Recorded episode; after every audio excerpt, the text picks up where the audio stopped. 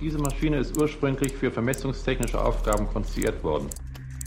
Es hat sich jedoch dann ergeben, dass sie auch auf den verschiedensten anderen Gebieten von Technik und Wissenschaft mit Erfolg eingesetzt werden kann.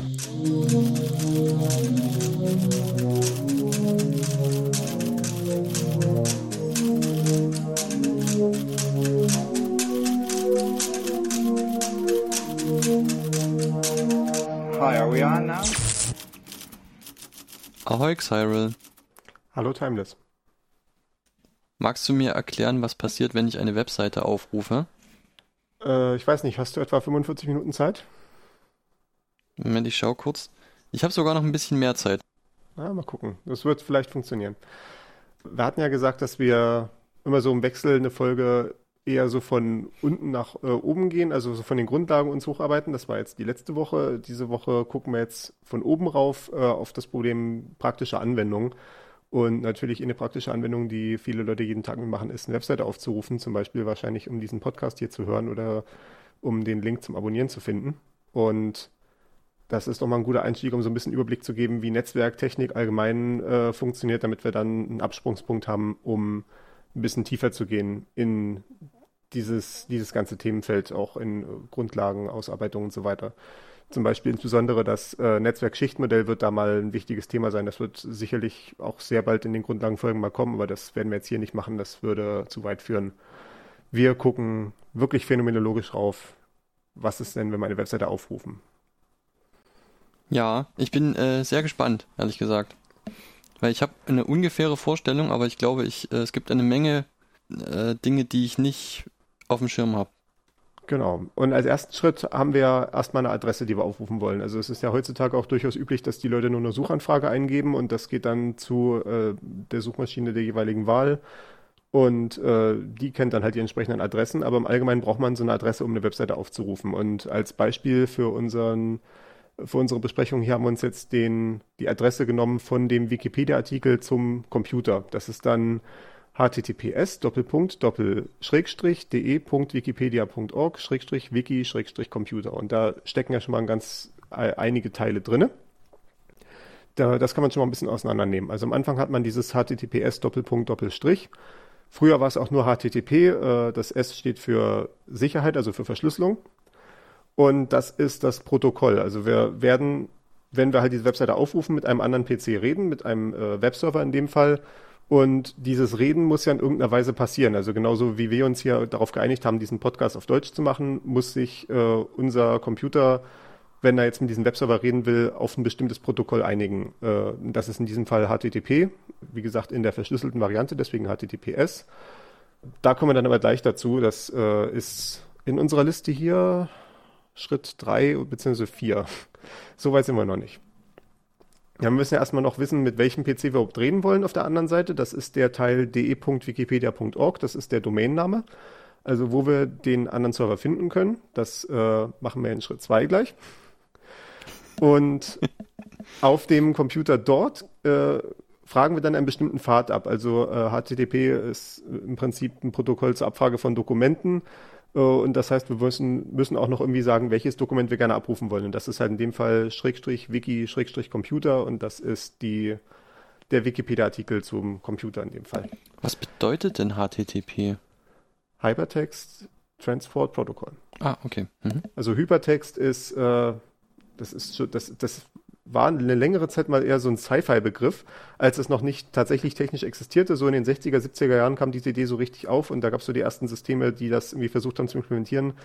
Hypertext ist einfach, dass du nicht nur ein Buch hast, wo irgendwie eine bestimmte Menge von Text ist und du liest halt von Seite 1 bis Seite 600 durch, sondern du hast halt diese Links, die ja das moderne Webbrowsen auch stark bestimmen. Also zum Beispiel Wikipedia ist dann wie die Hälfte der Seite blau und du kannst auf alle möglichen Dinge raufklicken, um dann wieder zum nächsten Text zu kommen und kannst dich halt so durch das Wissen durchnavigieren was bei Büchern so ein bisschen gemacht werden kann mit so Fußnoten oder siehe Seite 600 oder du hast irgendwie einen Index am Ende, so ein Glossar oder sowas oder ein Inhaltsverzeichnis, aber der Hypertext baut das halt gleich in den Text selber rein und das ist so in der Art und Weise nur mit Computern zu realisieren und das ist in diesem HTTP mit drin beschrieben. Das ist halt dann das Hypertext-Transportprotokoll. Ja, HTTP. Wurmlöcher zwischen Buchseiten, ja.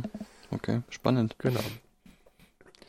Genau, das war also unser erster Schritt. Wir haben jetzt eine Adresse, die wir aufrufen wollen. Wir haben die irgendwie in den Webbrowser eingegeben. Jetzt ist der zweite Schritt Namensauflösung. Denn der Webbrowser, also mein Computer, muss ja erstmal wissen, mit wem er überhaupt reden will. Und äh, ich habe ihm jetzt halt diesen Namen gegeben. In dem Fall halt de.wikipedia.org. Aber was ist denn das, bitteschön? Datenverbindung im Internet kann man nur aufbauen mit einer IP-Adresse. Das hat man sicherlich schon mal gesehen, im Zweifelsfall in Filmen, wo dann irgendwelche ausgedachten IP-Adressen verwendet werden. Das Thema hatten wir, glaube ich, letztes Mal schon kurz angerissen. Ja, richtig. Dass da bewusst bei einer IP-Adresse zu hohe Zahlen verwendet werden, damit es äh, keine echte IP-Adresse ist, die dann irgendwie Leute ausprobieren würden oder sowas. Eine IP-Adresse unter IP-Version 4 sieht aus sowas wie 192.168.12.169 ist jetzt hier ein arbiträres Beispiel, was wir uns ausgedacht haben.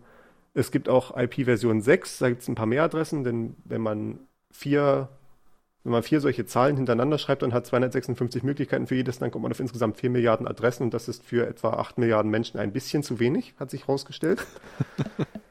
Deswegen wurde in den 90er Jahren IPv6 äh, sich ausgedacht, also das Internetprotokoll Version 6.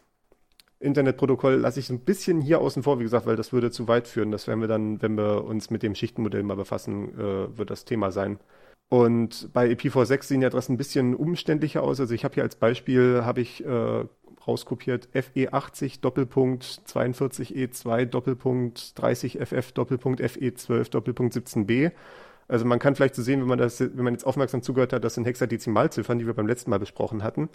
Also da sind nicht, das sind nicht Dezimalzahlen, sondern zur Basis 16. Dementsprechend tauchen da auch die Buchstaben A bis F als Ziffern auf. Und das Ganze ist allgemein deutlich länger und da sind, da, da in, in diesem IPv6 sind so viele Adressen möglich, da kann man einem Sand, kann man jedem Sandkorn auf der Welt irgendwie Millionen von Adressen geben, wenn man das wollte. Da sollten wir ein bisschen Platz haben für die Zukunft. Aber wie gesagt, das äh, führt jetzt zu weit, das IP-Protokoll im Detail gerade zu besprechen. Nur der Vollständigkeit halber, hast du den Doppel Doppelpunkt vorgelesen hinter dem ersten Block? Ja, es kann sein, dass ich den Doppel-Doppelpunkt nicht vorgelesen habe. Ich verweise ja. auf die Shownotes, da stehen diese Beispieladressen drin, wenn man sich das angucken möchte. Ja, aber das, das wird ja mit Nullen aufgefüllt, oder? Soweit ich weiß. Ja, also ja. das ist ja. Hm, ja, genau. Okay. Ja, ansonsten würde das alles noch sperriger werden. Das sind eigentlich acht Blöcke und in dem Fall hat man, man hat die Option, eine Reihe von Blöcken, die nur Nullen sind, wegzustreichen, sodass man dann das Ganze ein bisschen kürzer machen kann. Ja. Anyway, das war ja jetzt eigentlich gar nicht das Thema. Wir sind ja jetzt schon wieder vom Pfad abgekommen. Wir wollten eigentlich nur so eine IP-Adresse haben damit wir uns dann hin verbinden können. Denn Datenverbindung Internet gehen erstmal nur mit einer IP-Adresse. Also das ist ja wie wenn ich äh, telefonieren will, äh, wenn ich meinem Telefon irgendwie sagen will, ich, ich kann nicht einfach irgendwie das, den Hörer abnehmen und sagen, ruf Timeless an, dann sagt das Telefon nur piepsen oder sowas, ne? Wahrscheinlich, wenn ich das jetzt erzähle, dann sitzen jetzt mehr die jungen Leute da und verstehen überhaupt nicht, wovon ich rede, weil man beim Telefon überhaupt keinen Hörer abnehmen kann, aber sei es drum. wovon redet der alte Mann da? Ich kann übrigens an dem, an dem Punkt empfehlen, es gibt in Dresden ein schönes Fernmeldemuseum, da kann man sich diese ganze Telefontechnik mal live angucken, also auch irgendwie die, die Vermittlungsstellen und sowas, wie das äh, so ja bis, bis zum Voice-over-IP-Zeitalter funktioniert hat, also bis in die äh, 2000er und teilweise 2010er Jahre rein. Sehr gut. Ist dann gut, auch live Tipp. zu sehen. Genau, äh, so genau wie wir beim Telefon eine Telefonnummer brauchen, um eine Verbindung aufzubauen, brauchen wir im Internet eine IP-Adresse, um eine Datenverbindung aufzubauen. Und diese IP-Adressen sind auch unhandlich. Ich hatte jetzt hier gerade so ne, die, diese Zahlenfolgen gesagt und es ist halt irgendwie blöd für Wikipedia jetzt rauszugeben, Leute, unsere Webseite liegt unter, keine Ahnung, 34, 81, 250, 4 oder was auch immer, ne? Sondern die möchten halt gerne einen schönen Namen dafür haben. Zum Beispiel auch kann es ja auch sein, dass sich diese IP-Adresse mal ändert und dann wäre es halt blöd, wenn man irgendwie einer Milliarde Leute sagen muss, übrigens, wir haben jetzt eine IP-Adresse. Das ist äh, total überflüssig. Deswegen gibt es diese Domainnamen. Das sind einfach schöne Namen für Webseiten. Zum Beispiel halt in dem Fall de.wikipedia.org und dann kann der Computer hingehen und kann eine Namensauflösung machen. Das ist, läuft dann über das Domain Name System. Das werden wir jetzt hier auch nicht im Detail besprechen, das werde ich nur ganz oberflächlich anreißen, weil das auch schon wieder viel zu weit führen würde. Aber das Domain Name System funktioniert so, dass ich von meinem Internetanbieter oder äh, von irgendeiner anderen autoritativen Stelle, aber meistens tatsächlich vom Internetanbieter einen DNS-Server genannt bekomme. Das macht normalerweise zu Hause der WLAN-Router, das Kabelmodem oder das DSL-Modem oder sowas, verbindet sich halt mit dem Anschluss vom Internetanbieter und kriegt dann dort gesagt über ein passendes Protokoll, übrigens, hier ist ein DNS-Server, den wir kennen, den wir wahrscheinlich auch selber betreiben. Und DNS, wie gesagt, Domain Name System. Da kann ich dann hingehen zu diesem Server und kann mit einem eigenen Protokoll, das ist eben dieses DNS-Protokoll, kann mein Browser eine Abfrage machen kann sagen, wer ist denn eigentlich de.wikipedia.org und dann blättert der DNS-Server nach und das kann ich jetzt mal live machen. Und ich stelle fest, de.wikipedia.org ist heute, as of the time of this recording, ist es 91.198.174.192. Okay, also Domain Name System wäre ja übersetzt sowas wie die Domäne, das Domänennamenssystem, also wo wohnt Wikipedia? Ja. Ja, ja okay. Wel wel welcher Server macht heute gerade de.wikipedia.org? Mhm, genau. Und natürlich könnte sich Wikipedia jetzt irgendwie morgen entscheiden, sie haben irgendwie einen neuen Server und äh, es ist auch sicherlich nicht nur einer. Ne? Äh, ich gehe jetzt auch nicht in Rechenzentrumstechnik rein, das ist ein völlig anderes Thema. Aber für, für, die, für das mentale Modell reicht zu sagen, das ist halt ein Server. Und morgen könnte sich ja die Wikipedia entscheiden, vielleicht, keine Ahnung, unser Rechenzentrum ist abgebrannt, jetzt völlig aus der Luft gegriffen. Und dementsprechend müssen wir jetzt das irgendwie von woanders ausliefern und dann wird halt im Domain-Name-System die Adresse eines anderen Servers eingetragen und dann würde morgen eine andere IP-Adresse rauskommen, wenn ich dieselbe Abfrage nochmal mache. Ja. Und das mache ich natürlich nicht selber, sondern das macht halt der Browser völlig transparent. Sobald ich halt irgendeine Adresse verwende, die halt nicht eine IP-Adresse enthält, sondern halt einen Domainnamen, wird das halt aufgelöst. Und dann wissen wir, mit welchem DNS-Server wir reden, äh, mit welchem, mit welcher IP-Adresse wir reden wollen. Genau. Das ist übrigens auch ein Punkt, der Privatsphäre relevant ist.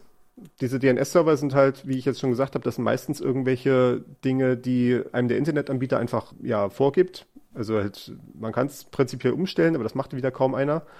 Und das ist für die Privatsphäre relevant in dem Sinne, dass dieser DNS-Server natürlich alle Seiten mitbekommt, die ich jemals aufrufe, sofern ich sie über Domainnamen aufrufe. Also wenn ich Wikipedia besuche, dann sieht der DNS-Server halt, dieser dieser Benutzer hat jetzt gerade de.wikipedia.org aufgelöst. Und was heißt wahrscheinlich auch, dass er die Seite dann aufgerufen hat. Sie wissen nicht, welche Seite ich auf Wikipedia genau aufgerufen habe, also welches Dokument. Also zum Beispiel, ob ich jetzt den Wikipedia-Artikel zu Computer oder zu, keine Ahnung, äh, Atombombe aufrufe. Aber Sie wissen zumindest, welche Seite ich besuche. Das ist vielleicht für Wikipedia keine besonders interessante Information. Also abgesehen davon, dass man vielleicht sehen könnte, wann ich aktiv bin, je nachdem, wann diese DNS-Abfragen passieren. Aber wenn ich jetzt zum Beispiel äh, die Webseite von meinem äh, Arzt aufrufe, dann ist das ja vielleicht eine inter interessante Information, die dieser Betreiber dann sehen würde. Das ist eine Sache, der man sich bewusst sein sollte. Mhm, ja. So, jetzt haben wir einen Namen aufgelöst. Dann können wir uns jetzt also verbinden, weil wir haben die IP-Adresse von der Gegenstelle, also von unserem Webserver, mit dem wir reden wollen. Und ich hatte eben schon die Analogie gezogen zum Telefonsystem mit Telefonnummern und äh, das ist eine durchaus passende Analogie, denn das Internet lief ja auch anfangs über fast dieselbe Technik teilweise. Also man hat sich ja früher über das Telefon eingewählt und auch DSL ist ja, äh, läuft ja mit auf dem Telefon durch passende Aufteilung des Frequenzspektrums. Beim Kabel ist es ein bisschen anders, aber sei es drum. Und das Internet ist ähnlich strukturiert also ein bisschen ähnlich strukturiert wie das Telefonsystem in dem Sinne, dass alle Verbindungen erstmal Punkt zu Punkt sind. Also wenn ich meinen Telefonhörer abnehme, da kann ich nicht irgendwelche äh, Fernsehübertragungen oder sowas hören, äh, sondern ich kann halt eine Verbindung zu einer bestimmten Person aufbauen oder zu einem, einer bestimmten Gegenstelle und dann kann ich mit denen reden und äh, dann kann ich zu einer anderen äh, Stelle auch eine Verbindung aufbauen. Das Internet ist vom Telefon wieder unterschiedlich in dem Sinne, dass ich mehrere Verbindungen zu mehreren Leuten gleichzeitig haben kann, weil es halt so ein Netzwerk ist, wo man nicht einen konkreten Pfad verschalten muss, sondern man kann mehrere Verbindungen gleichzeitig aufhaben. Aber es ist prinzipiell immer eine Punkt-zu-Punkt-Verbindung. Also in der Fachsprache nennt sich das Unicast. Also Uni wie 1 und Cast wie Übertragung, also 1 zu 1 Übertragung.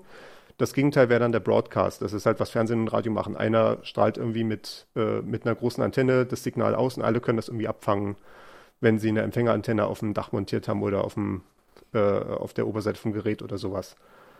Das wäre dann ein Broadcast. Und wir haben im Internet eigentlich nur Unicast. Es gibt ein paar Broadcasts für technische äh, Anwendungen, von denen der Nutzer aber nichts sieht. Mhm. Nutzerverbindungen sind alle komplett Unicast. Das ist auch zum Beispiel der Grund, warum sowas wie Netflix oder Disney Plus oder sowas relativ anspruchsvoll ist, weil es halt nicht einfach nur ist, dass Netflix einmal eine Sendung ausstrahlt und alle können das irgendwie gleichzeitig empfangen, sondern das ist halt für jeden Kunden eine einzige extra Verbindung, wo halt dann genau in dem Moment diese Videodatei rübergeschickt wird, wenn der Nutzer das gerade streamen will. Und das ist durchaus anspruchsvoll, stabil hinzubekommen. Okay. Ist das technisch wirklich beeindruckend, wenn man jetzt sagt, okay, also YouTube wird eigentlich ständig von allen benutzt? Ja. Ein Gedanke, der mir noch nie gekommen ist. Okay.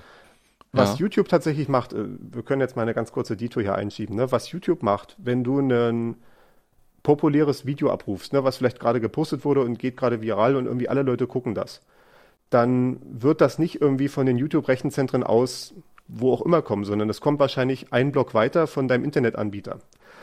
Denn sowohl YouTube als auch Netflix und sowas bieten sowas an, dass sie, dass der Internetanbieter sich halt bewerben kann, sagen kann, ich habe so und so viele Kunden und dann sagt der, sagt YouTube, das ist ja durchaus eine äh, relevante Ne- Nutzerschaft.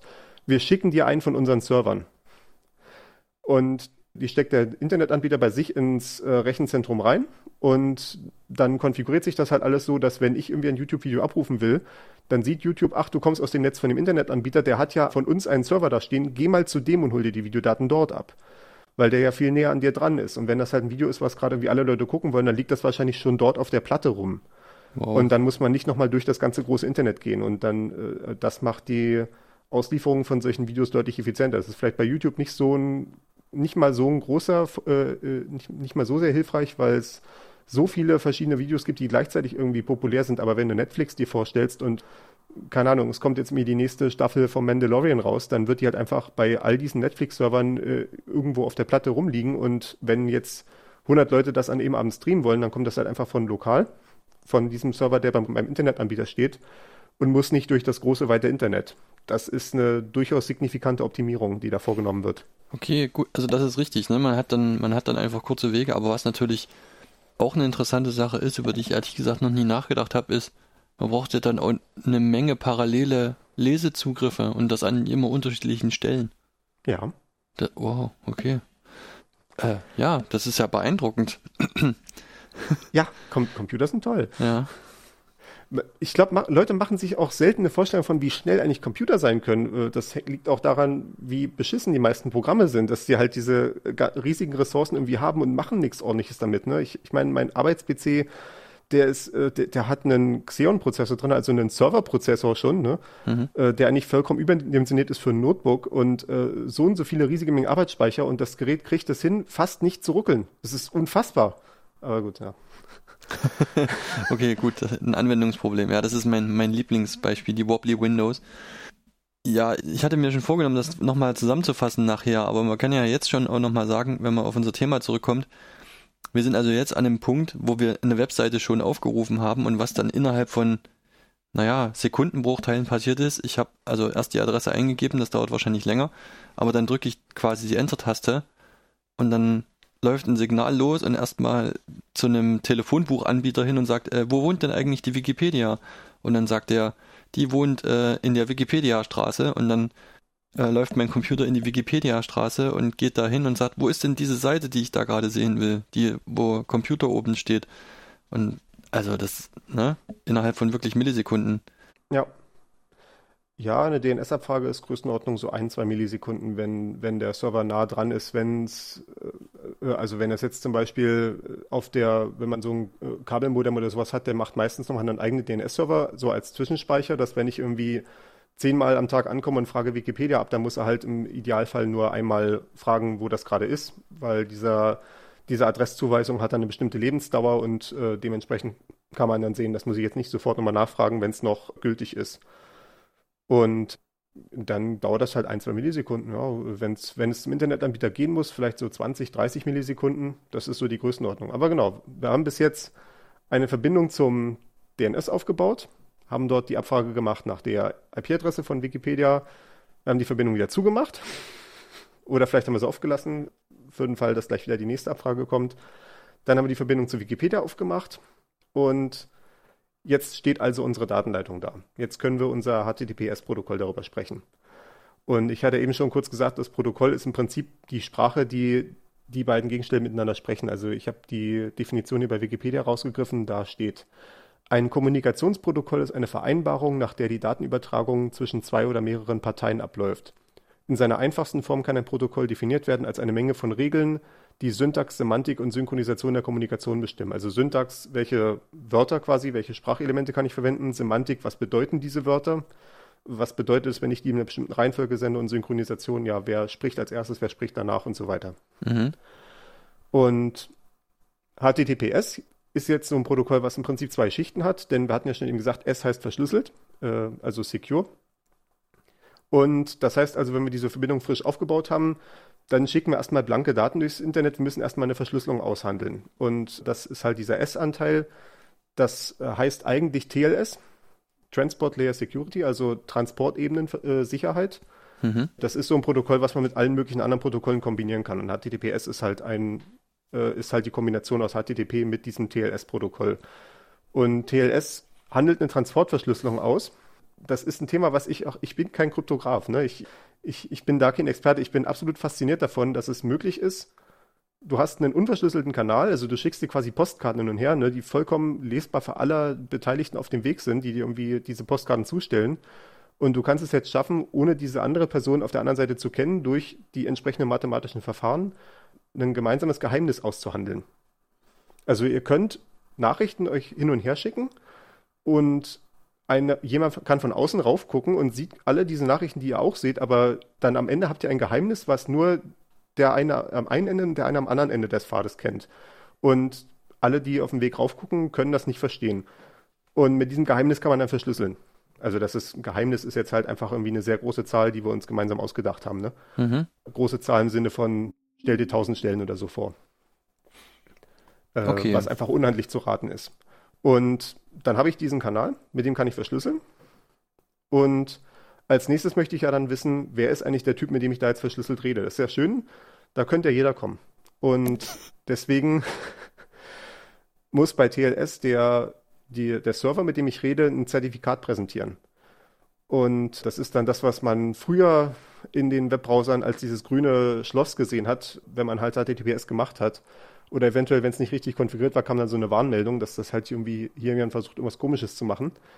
Dass halt dadurch die Identität des Servers überprüft wird. Ich mache diese Verschlüsselung und danach sage ich hier, du behauptest de.wikipedia.org zu sein, beweis mir das doch mal. Und dann legt der andere mir so ein digitales Zertifikat vor.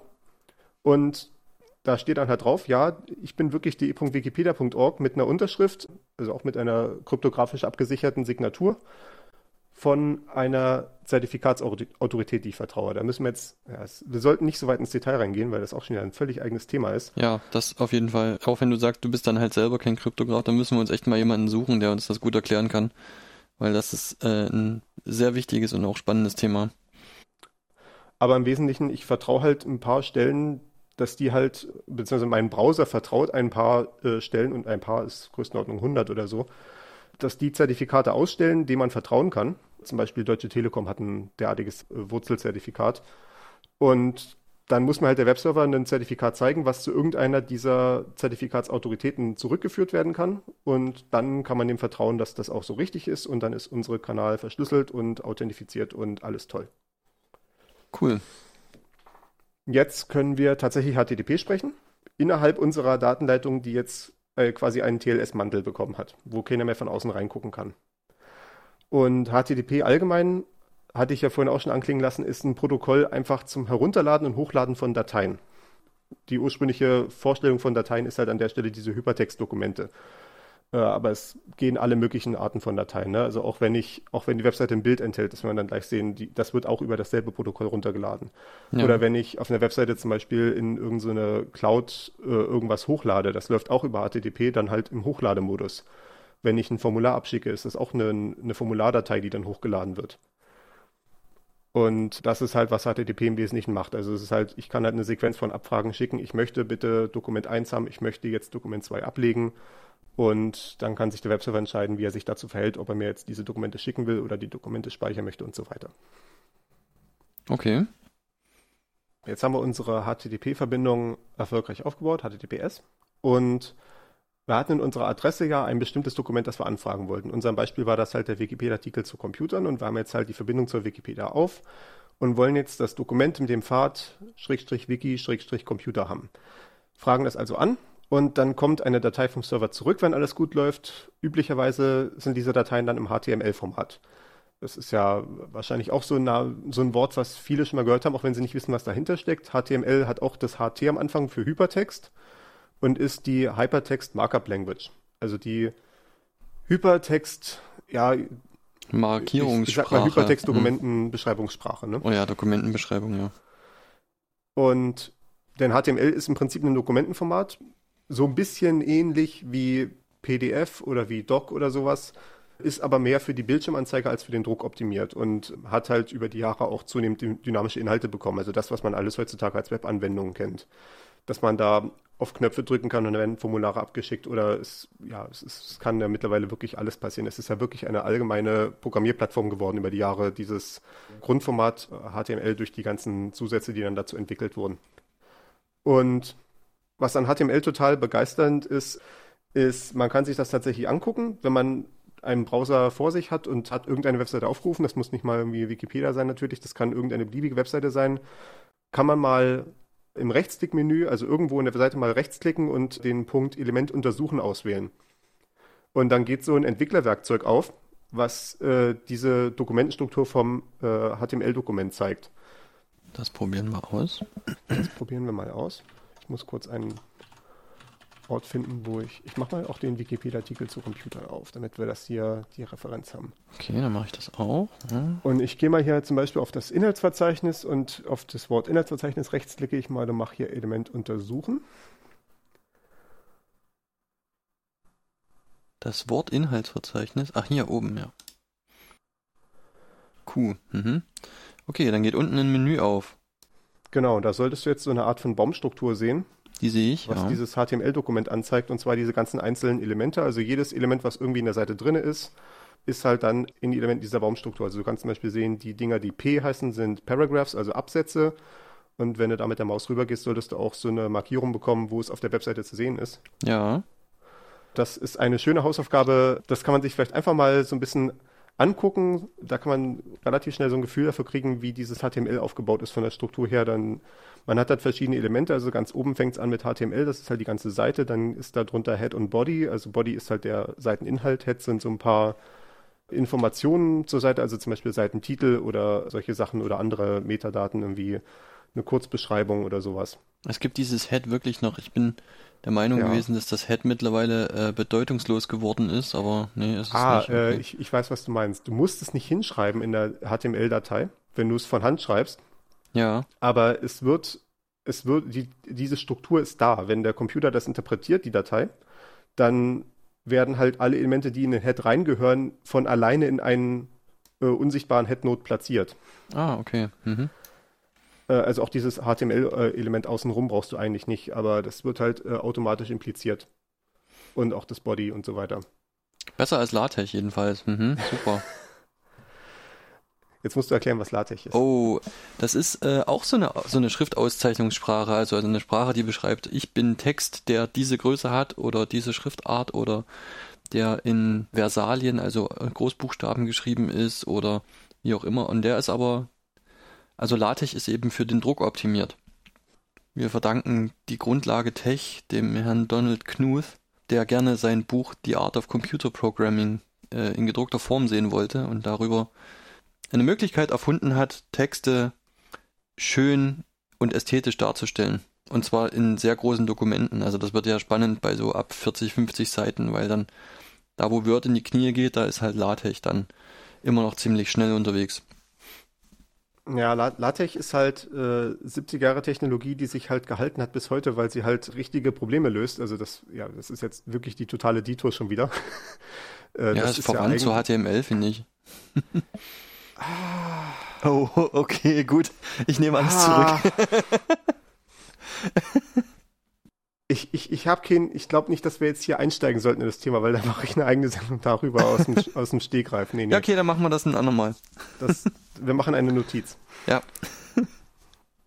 Gut, also wir sehen unsere ganzen ähm, Elemente hier auf der Seite und die werden alle schön dargestellt, wenn ich da drüber hovere mit der Maus. Genau, waren aber jetzt noch nicht alles, denn so ein HTML-Dokument äh, alleine für sich, das sieht erstmal relativ unspektakulär aus, denn das enthält im Prinzip den Text, der auf der Seite ist und es hält diese Grundstruktur, also ne, so wie das ist ein Absatz, das hier ist ein ist eine Liste mit äh, Punkten, Unterpunkten, das hier ist irgendwie eine Navigationsleiste und so weiter. Aber es sagt noch nicht so aus, wie es dargestellt wird. Und die Webseiten heutzutage haben ja alle ganz partikulare Vorstellungen davon, wie alles aussehen soll und so weiter. Das, deswegen hat man dann da extra Elemente, die noch mit runtergeladen werden können, die in dem HTML-Dokument beschrieben sind. Also zum Beispiel das Head, was wir vorhin hatten, dieser Header, der kann eine Anweisung enthalten. Übrigens, Hier drüben sind Formatierungsanweisungen unter folgender URL, also unter folgender Internetadresse. Und meistens dann auf demselben Server, weil man zudem eh schon eine Verbindung gerade offen hat, ist das effizienter. Und das ist dann meistens in dem Format CSS. Das ist halt auch eine andere Art von Dateiformat, was der Browser verstehen kann. Und da sind Darstellungsanweisungen drin. Also da könnte zum Beispiel sowas drin stehen wie, alle Absätze sollen 1,5 Zeilen Zeilenhöhe haben. Und ich erinnere mich auch, das sehen wir auch genau in diesem Inspect-Element, in diesem Elementuntersucher, wenn du den noch auf hast gerade. Und du hast hier zum Beispiel, ich, ich hatte ja eben gesagt, wir hatten hier rechts geklickt auf Inhaltsverzeichnis, auf das Wort und Element untersuchen. Wenn ich das Ja. nochmal mache, dann solltest du neben der Baumstruktur solltest du die CSS-Regeln sehen. Da steht dann zum Beispiel sowas wie Punkt TOC, Leerzeichen H2 und dann in so geschweiften Klammern einen Block mit Regeln. So, also ich klicke auf das Inhaltsverzeichnis und dann na- daneben wird das Element dargestellt. Aha, okay. Ja, ich sehe Font Family, Font Size. Mhm. Genau, also da sieht man so, das sind grundsätzlich immer so Regeln, wo ein bestimmter, wo am Anfang sowas steht, auf welche Elemente es zutrifft. Also zum Beispiel, wenn hier steht Punkt TOC, Leerzeichen H2, dann heißt es halt innerhalb des Elements, was TOC heißt, also Table of Contents, Inhaltsverzeichnis, Mhm. gibt es dann ein Element, das H2 ist, also ein Heading der Ebene 2. Und das wird wie folgt dargestellt. Und das ist halt hier genau dieses Wort Inhaltsverzeichnis, was halt genau das ist. Und das wird dargestellt inline, also fließt mit dem Text, hat keine, hat keinen Rahmen drum, hat keinen extra Abstand drum, wird mit fetter Schrift dargestellt und so weiter. Das ist ja witzig. Ich kann da, ich kann da die Häkchen, die da dran sind, die kann ich an- und ausschalten und dann verändert Ja. sich die Textdarstellung. Das Ja, ist ja. sehr schön. Das ist, äh, Ja, das ist ein Entwicklerwerkzeug, ne? Das ist, wenn man mal Ja. schnell ausprobieren möchte, welchen Effekt irgendwelche Regeln haben, ist das äh, durchaus sehr handlich, ja. Kann das, heißt das, ich kann jetzt auch hier dieses Bold gegen Normal austauschen? Ja. Oh, klasse. cool. Oder zum Beispiel, du könntest mal bei Padding, kannst du mal die Null ersetzen durch zum Beispiel 200 Pixel oder sowas, ne? Und dann wird, die, Und dann- wird das riesengroß sozusagen. Das, da es Inline ist, macht jetzt nur nach links und rechts was, aber es macht dann auf jeden Fall großen Abstand. Oh, Mist, jetzt habe ich, jetzt hab ich was kaputt gemacht. Moment. 200. Muss ich da eine Einheit angeben? PX? Ja, ja, 200 px wäre zum Beispiel. Ah, okay, dann wird das Inhaltsverzeichnis breiter. Also der Block. Ja. Cool. Oder du Mhm. kannst zum Beispiel bei Border kannst du mal eingeben 1 px Leerzeichen Solid Leerzeichen Red. Ein per X, Leerzeichen solid, Leerzeichen red wie rot. Ja. Ah, Und okay. dann siehst Ich, du, dass da jetzt ein großer roter Rahmen um äh, das äh, der Wort irgendwie in den Text reinragt und so, weil es das Zentrum des Rahmens ist das Wort Inhaltsverzeichnis. Ah, cool. Ja, genau. Mhm. Das ist, äh, äh, da kann man Spaß mit haben. Interessant. Das, das ist ja auch, wenn, wenn ich manchmal, wenn ich auf Webseiten komme und irgendwie ist jemand auf die Idee gekommen, irgendwie eine hellgraue Schrift auf weißem Grund zu verwenden und ich kann den Kram einfach nicht lesen, ja, dann kann ich halt einfach mal kurz den äh, Elementuntersucher aufmachen, die entsprechende Regel suchen, einfach ausschalten und dann kann ich den Kram endlich lesen. Oder ich kann irgendwie die Schriftgröße größer machen oder sowas. Ah, also, sehr gut. Mhm. Das ist erstaunlich zugänglich. Ja, also ich habe dieses Tool mal ganz gelegentlich benutzt, um irgendwie, ich weiß gar nicht mehr, für, also für so ganz spitze Anwendungsfälle habe ich das schon zwei, dreimal gemacht.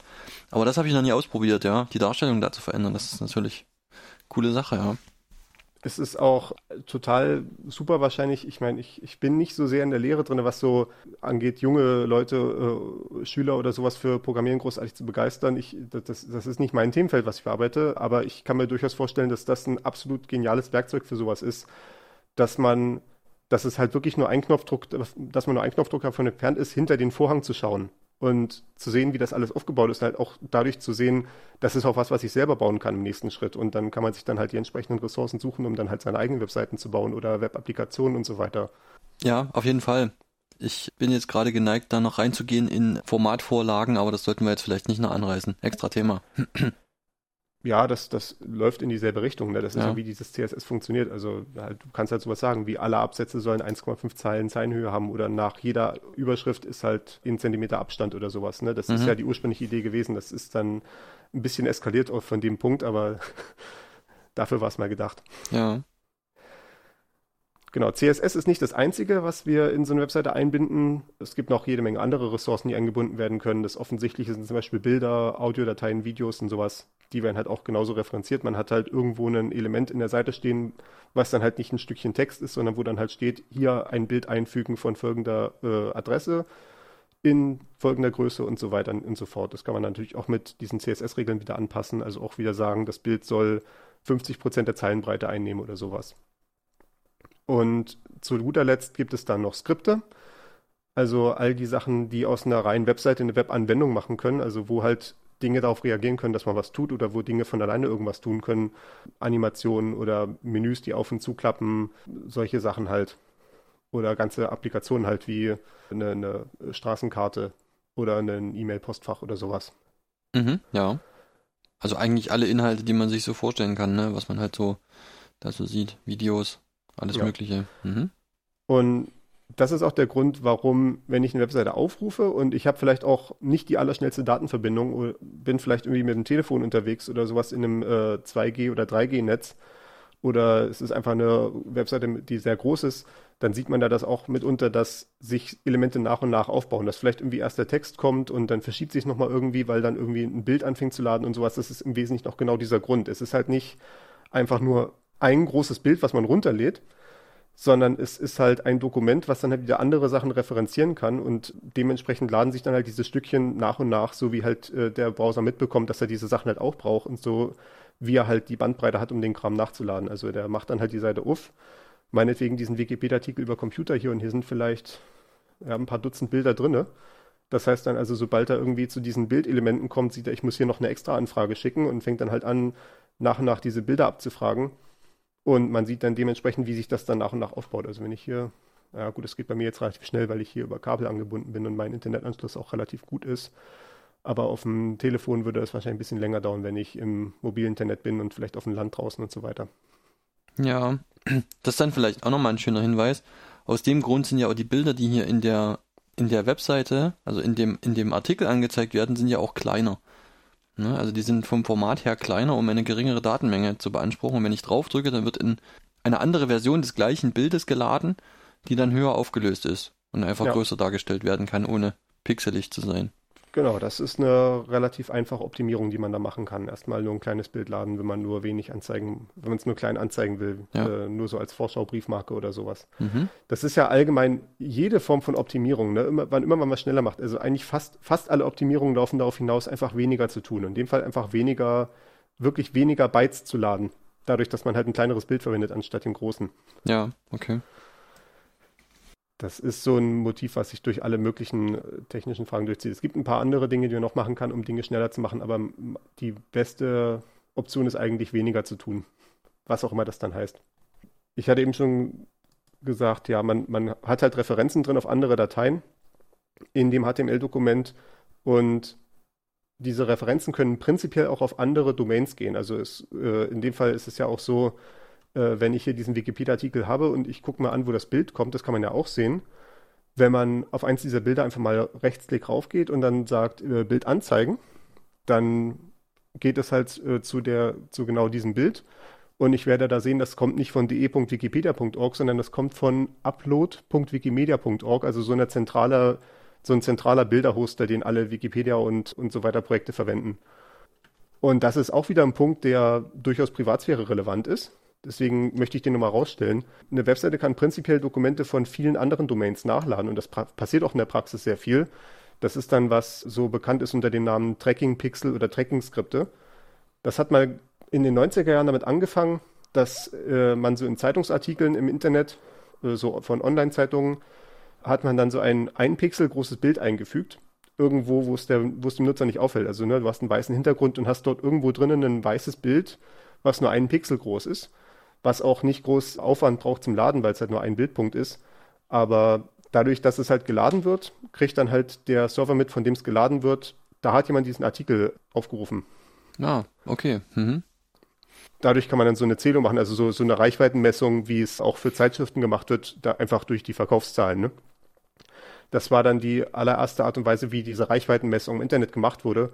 Und das ist dann halt immer weiter ausgeartet. Mittlerweile werden auch nicht nur solche Tracking-Pixel ge äh, geladen, sondern ganze Skripte, die dann einmal sich mein Computer komplett angucken und irgendwie versuchen herauszufinden, wer ich denn genau bin. Zum Beispiel guckt das Gerät nach, wie groß ist mein Bildschirm, welche Schriftarten habe ich installiert, all solche Sachen und versuche dann halt ein möglichst genaues Profil von mir zu erstellen, um mich irgendwie als eine bestimmte Person zu identifizieren.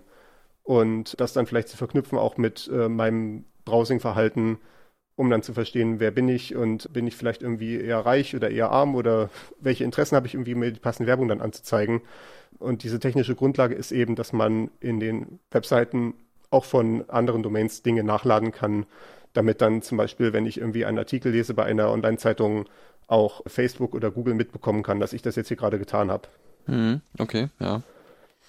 Und das ist dann auch das, was man kennt sehr allgemein als Werbeblocker, aber eigentlich ist die richtige Bezeichnung Tracking-Blocker an der Stelle, was diese Tracking-Blocker finden sollen. Also so extra Erweiterungen für den Browser, teilweise ist es auch selber in den Browser eingebaut, die dann verhindern, dass von bestimmten Drittanbieter-Domains irgendwelchen Kram nachgeladen wird. Also zum Beispiel, wenn jetzt hier jemand so einen Facebook-Knopf anzeigen wollte, das lasse ich einfach gar nicht zu, weil ich will nicht, dass Facebook mitbekommt, welche Webseiten ich alles besucht habe.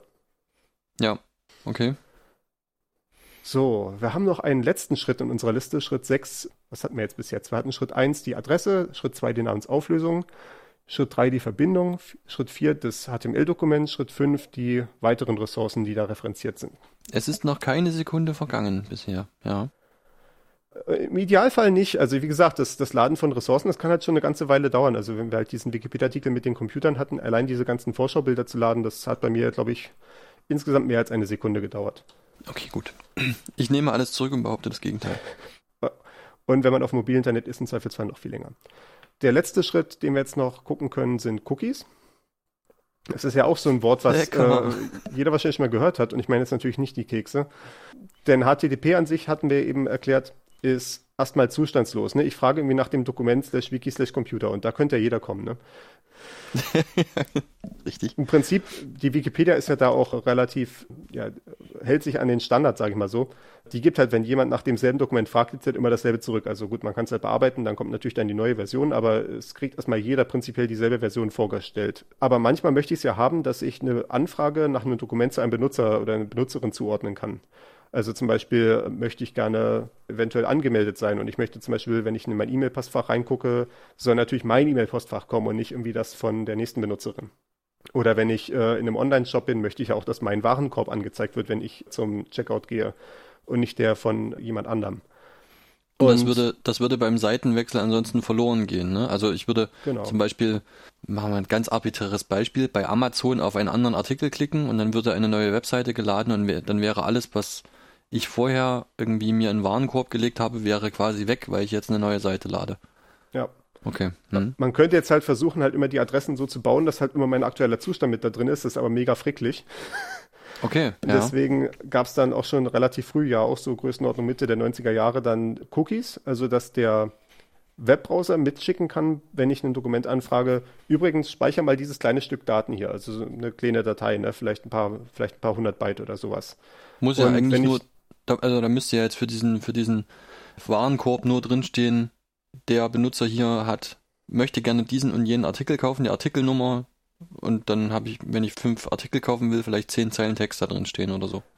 Das ist eh eine Möglichkeit, wie man es machen kann. Also entweder pflegt man halt den kompletten Warenkorb in dem Cookie selber drin oder das Cookie enthält nur eine Nummer oder sowas und der Warenkorb selber liegt in der Datenbank bei, der, bei dem Webserver. Das wäre ah, die andere Option. Noch besser. Also mhm. in dem Fall wäre das Cookie dann vielleicht irgendwie ja einfach nur so eine Zufallszahl mit 16 Stellen oder sowas, ne? Mhm, ja. Also durchaus relativ kompakt diese Cookies. Die will man auch kompakt halten, denn bei jeder HTTP-Anfrage nach einem neuen Dokument werden die halt mitgeschickt und das ist halt wieder unnützer Platzverschwendung, wenn man die Dinge als groß macht. Ja, und so wäre es natürlich und dann wie so eine Garderobenmarke oder sowas, ne? Also dann sage ich einfach so Art, hier ne? meine Jacke, mein Warenkorb. Ja, mhm, Garderobenmarke okay. ist, eine, ist eine gute Idee, ja. Das ist noch nicht, muss noch nicht unbedingt einer Person zugeordnet sein. Also wenn ich natürlich irgendwie bei meinem E-Mail-Postfach angemeldet bin, dann ist es natürlich mir selber zugeordnet aber muss es nicht unbedingt sein. Das kann halt auch einfach nur so eine Zahl sein, die halt ja gerade vorübergehend für mich verwendet wird. Ja. Und das wird mir halt bei iMrequest mitgeschickt. Also vielleicht habe ich irgendwie gerade das Formular, also quasi ein Formular hingeschickt, was halt bedeutet, ich lege jetzt diesen Artikel in den Warenkorb und dann kommt halt die, das Ergebnis zurück, also die nächste Seite. Äh, zum Beispiel hier, möchten Sie jetzt zur Kasse gehen oder weiter einkaufen? Und da ist dann so ein Cookie dabei, was mein Browser dann sich im Kopf behält. Und wenn ich dann die nächste Seite aufrufe, also entweder halt weiter einkaufen oder halt zum, zur Kasse gehen, dann wird halt dieses Cookie wieder mitgeschickt. Und ja, wie, wie man jetzt gerade sieht, also die Cookies haben total legitime Anwendungen halt für ich bin User, der gerade angemeldet ist, ich möchte gerne weiter angemeldet sein, wenn ich meine nächste Seite aufrufe oder halt sowas wie ich habe einen Warenkorb und möchte, dass der irgendwie im Kopf behalten wird oder zum Beispiel auch einfach so kleine Einstellungen oder sowas. Ich bin hier auf einer Video-Webseite und habe Autoplay ausgeschaltet. Ne? So, sowas, sowas möchte ich eventuell auch irgendwie mir merken können. Ja. Das wird prinzipiell mit Cookies abgebildet. Es gibt noch ein paar andere Sachen, die ähnlich funktionieren, aber für unsere Diskussion reicht es zu sagen, das wird mit Cookies abgebildet. Und das ist halt auch so ein Werkzeug, was für diese ganze Tracking-Scheiße verwendet wird. für diese ganze personalisierte Werbung, denn ich hatte eben schon gesagt, ja, wenn man so ein Tracking-Pixel oder Tracking-Skript ausführt, versucht das Ding halt rauszubekommen, wer man ist. Und wenn ich natürlich schon so ein Cookie habe, wo einfach drin steht, ich bin der Typ, der eben auf dieser anderen Webseite da drüben war, dann ist das natürlich relativ trivial zuzuordnen. Und deswegen versuchen alle möglichen Seiten bei dir ständig irgendwelche Cookies gesetzt zu haben. Und wenn du dann zum Beispiel bei Facebook eingeloggt bist und gehst dann auf die nächste Webseite irgendwie auf einen Zeitungsartikel, der so einen Facebook-Knopf enthält, dann sieht halt Facebook, dass du jetzt so eine Anfrage schickst nach diesem Knopf. Übrigens, ich bin in folgendem Dokument drin. Übrigens, das hier ist mein Facebook-Login-Cookie. Und dann ist natürlich alles zugeordnet. Ah, cool. Dann weiß Facebook immer sofort, auf welchen Seiten ich bin und wo ich keine Like-Buttons geklickt habe. Mhm. Genau. Ja. Was fällt dir ein? das ist auch so ein bisschen so ein, äh, wie nennt man Arms Race auf Deutsch? Rüstungswettstreit? Ja, hochrüsten, äh, ja. Der, mhm. der zwischen der Wettrüsten. Werbebranche stattfindet, die halt immer mehr Tracking machen wollen und immer genaueres Tracking und immer mehr Daten sammeln und was nicht alles. Und auf der anderen Seite die Browserhersteller, die zumindest so ein bisschen auf der Seite der Nutzer sind, was das angeht. Bei Google Chrome ist das halt so ein bisschen fragwürdig. Aber Google ist, glaube ich, auch tendenziell daran interessiert, wenn ihre Mitbewerber keine Daten sammeln können, sondern nur Google von daher, die Browserhersteller bauen durchaus immer mehr Schutz ein vor diesem ganzen Tracking. Also zum Beispiel ist es jetzt bei Cookies mittlerweile so, ich weiß nicht, ob es schon alle Browser so machen, aber wahrscheinlich, sobald wir die Folge veröffentlichen, wird es überall so sein. Ja, dass, äh, okay. dass diese Cookies nochmal getrennt werden nach welche Webseite ich gerade benutze. Also ich habe halt ein Facebook-Login-Cookie, okay, das ist halt von Facebook kommen. Und wenn ich jetzt auf meiner Zeitungswebseite bin und dort einen Artikel lese und er ruft dann von Facebook Dinge ab, dann gibt er halt nur die Facebook-Cookies mit, die auf der Zeitungswebseite gesetzt wurden und nicht die, die von Facebook.com kommen. So dass dann halt Facebook vielleicht es ein bisschen schwerer hat, irgendwie zuzuordnen, dass ich jetzt mir derselbe Typ bin, der die Zeitungswebseite aufruft. Okay, dann bekommt Facebook zwar mit, es gibt hier jemanden, der die Seite aufgerufen hat, die irgendwie mit uns in Verbindung steht, aber nicht, das ist der Benutzer, den wir sowieso schon kennen. Ja, Okay. Ja, also mhm. sie werden es wahrscheinlich dann doch wieder rausbekommen können aus irgendwelchen sekundären Signalen. Also ich hatte zum Beispiel auch gesagt, eben äh, so Tracking-Skripte machen halt so ein Profil über dich zum Beispiel danach, welche Bildschirmgröße hast du, welche Schriftarten hast du installiert, welches Betriebssystem verwendest du und sowas. Ja. Das sind auch solche Sachen, die die Browserhersteller versuchen immer mehr zuzunageln, aber man kann halt auch nicht alles davon zunageln, weil viele von diesen Zugriffsmöglichkeiten auf solche Informationen gibt es ja aus legitimen Gründen. Also zum Beispiel Bildschirmgröße kann man von der Webseite schlecht verstecken. Die muss halt schon wissen, wie groß sie sich darstellen soll, weil das ja Webseiten, weil sich ja Webseiten durchaus anders darstellen, je nachdem, was für eine Bildschirmgröße du hast. Also auf dem Telefon soll ja eine Webseite tendenziell anders aussehen als auf einem großen Desktop oder auf einem Tablet oder so. Ich warte ja noch auf den Tag, an dem der erste Browser verkündet, dass er jetzt einen Texteingabebuffer eingebaut hat, sodass man die Tippgeschwindigkeit nicht mehr unterscheiden kann. Uh. Jetzt machst du mich schon wieder paranoider, als ich eigentlich bin. Also ich, ich weiß ja, dass Facebook, wenn du auf, wenn du auf Facebook kommen bist, dann tracken die deine Mausbewegung. Ja.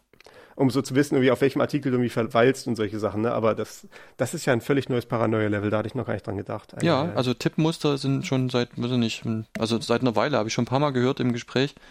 Und ich habe mir dann auch so gedacht, naja gut, man könnte mal im Browser so den, den, das buffern. Man könnte es zwar im, im Browser darstellen, aber bevor man es halt abschickt, irgendwie immer einfach immer für jedes Zeichen die gleiche, die gleiche Zeit warten. Ja.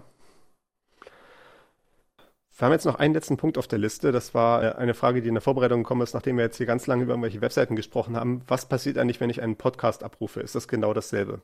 Das wollte ich schon immer mal wissen. Das ist prinzipiell tatsächlich relativ ähnlich. Podcasts werden auch über HTTP abgerufen. Allerdings ruft man dann nicht ein HTML ab, sondern ein sogenanntes RSS-Dokument. RSS, also die, die Ressourcen, die wir dazu gelesen haben, waren so ein bisschen unklar, was RSS eigentlich heißt. Das ist, glaube ich, auch so ein Fall von, man hat erst eine Abkürzung gewählt und dann später irgendwie sich entschieden, was das eigentlich bedeuten soll. Nee, ich glaube äh, nicht. Ich glaube, das, glaub, das liegt daran, dass es da verschiedene Versionen gibt, die aber von unterschiedlichen Parteien entwickelt worden sind. Also das ist nochmal eine extra Geschichte. Aber ja, ja der ursprüngliche ist, glaube ich, dieses Really Simple Syndication. Genau, also Really Simple Syndication auf Deutsch wirklich einfache Verbreitung. es ist Syndication ist halt so ein Begriff, den gibt es im Deutschen nicht so sehr. Im Englischen heißt das halt quasi, dass du halt Inhalte ausspielst. Also zum Beispiel ist es ja in Amerika, gibt es ja diese Fernsehnetworks, da gibt es halt nicht irgendwie wie im Deutschen halt am Deutschen ist es auch so ein bisschen. Ne? Im Deutschen ist es, dass die Tagesschau halt auch bei NDR und WDR und so weiter übernommen wird. In Amerika ist es halt so, dass halt irgendwie jeder, jedes County, jeder Landkreis hat quasi seine eigene Fernsehstation und dann hat man halt irgendwie die Kanal 4 oder sowas, der ist dann halt ein Partner von zum Beispiel NBC und übernimmt dann halt das NBC-Programm. Also dann ne, hat halt dann NBC selber, das, das bundesweite Network hat halt dann wie so vielleicht irgendwie 16 Stunden Programm am Tag und der Rest ist dann halt irgendwie das, was die lokale Fernsehstation machen kann, dann so News und so ein Kram. Und äh, das läuft dann auch unter diesem Namen Syndication. Also es hat nicht was mit Syndikaten unbedingt zu tun. Ja, ich glaube, wahrscheinlich vielleicht benutzt Wurzel, man da, aber ja, wahrscheinlich benutzt man da das Wort Syndikat wahrscheinlich nur wieder falsch oder so. Ja, im Deutschen hat das eine andere Konnotation als im Englischen an der Stelle. Mhm. Und äh, das ist halt hier auch das. Äh, wir haben halt irgendwie unsere Podcast-Folgen, die wir mal veröffentlichen wollen, oder es muss nicht mal Podcast sein, es können einfach Blogartikel und sowas sein oder halt Artikel von der Zeitung. Und wir möchten die gerne halt ausspielen in irgendeiner Form. Und da packen wir die halt in dieses RSS-Dokument rein. Also das ist dann am Ende so ein Feed, also so ähnlich wie ich halt bei Social-Media-Anbietern halt auch auf meiner Startseite so ein Feed sehe, also so eine Liste von Artikeln oder Posts oder was auch immer, genauso ist auch die Struktur in so einem RSS-Dokument. Ich sehe halt so eine Liste von irgendwelchen Artikeln oder im Falle von einem Podcast halt den Podcast-Folgen. Hab dann da die Metadaten dran stehen, also halt die Beschreibungen, die Kapitelmarken und dann halt die Verweise auf die Audiodateien. Und das kann sich halt, können sich halt die entsprechenden Podcast-Apps runterladen und dann halt verstehen, dass da irgendwie eine neue Folge ist und mir das dann irgendwie anzeigen und dann kann ich mir meinen Podcast anhören. Ja, also so ein RSS-Feed kann man sich auch wirklich gut einfach mal angucken. Wenn man auf die Webseite von so einem Podcast geht und dann wirklich diesen auf diesen RSS-Feed klickt, dann kriegt man da so eine, eine Liste, schwarze Schrift auf weißem Grund und da steht dann also alle möglichen Elemente, Titel, Folgennummer, was weiß ich nicht alles. Und dann eben auch die, die URL, also die Internetadresse zu der Audiodatei und so, da steht da alles explizit drin. Das ist ganz gut, man kann das ganz gut lesen, finde ich. Ja, das, das das ist auch bei Podcasts noch ganz schön, dass das halt noch wirklich Formate sind, die man irgendwie selber lesen kann. Also es versuchen ja auch zunehmend irgendwelche kommerziellen Anbieter diesen Space zu besetzen. Also irgendwie die meisten Leute hören ja ihre Podcasts offenbar über Spotify, weil das mhm. halt irgendwie eine App ist, die sie sowieso schon installiert haben. Und dann sehen sie, ach ja, das kann ich jetzt auch Podcasts. Gibt da auch noch ein paar andere Anbieter dazu und die versuchen das dann natürlich alles in ihrem Walled Garden zu machen, ohne dieses offen zugängliche Format RSS. Zum Beispiel bei Spotify, soweit ich weiß, machen die auch personalisierte Feeds. Also wenn ich halt irgendwie ein bestimmter Hörer bin, die kennen das natürlich mich auch irgendwie, weil ich ständig Musik am Hören bin bei denen und was nicht alles, dann haben die eventuell auch irgendwie Vorstellungen davon, welche Werbung sie mir ausspielen können und dann wird in den Podcast dann halt für mich personalisierte Werbung reingeschnitten. Da kriege ich also wirklich einen anderen Feed als alle anderen Leute und naja, gut. Ja, interessant. Finde ich also, nicht so äh, unterstützenswert, aber mh, mm, ja. ja, gut zweischneidiges Schwert, ne? Werbung. Irgendwie muss das alles bezahlt werden. Ich bin auch nicht der Meinung, dass Werbung der richtige Weg dazu ist. Ich glaube, ich werde irgendwann mal einen Pentacast machen, wo ich einfach mal alle Argumente zusammenfasse gegen personalisierte Werbung, warum man das eigentlich einfach komplett verbieten sollte. Das Problem, finde ich, ist ja noch nicht mal zwangsläufig die personalisierte Werbung, sondern wenn Spotify die Hörer analysiert und sagt, aha, das ist diese und jene Person, dann führt das wahrscheinlich eher dazu, dass die eine Art von Podcasts vorgeschlagen bekommen oder halt Podcasts vorgeschlagen bekommen, wo Spotify der Meinung ist, daran ist dieser Hörer interessiert. Und das führt eben wieder zu Echokammern, ne? also Filterbubbles, würde man im Englischen sagen. Und irgendwie ist ja, aber ich meine, brauche ich dafür wirklich die Information, ob diese Person jetzt irgendwie 34 oder 35 Jahre alt ist und irgendwie welche äh, Gehaltsklasse und die sowas haben? Also die sinnvollsten Vorschläge für neue Podcasts oder auch allgemein so für auch YouTube-Kanäle und sowas, die ich jemals bekommen habe, waren einfach von den YouTube-Kanälen selber.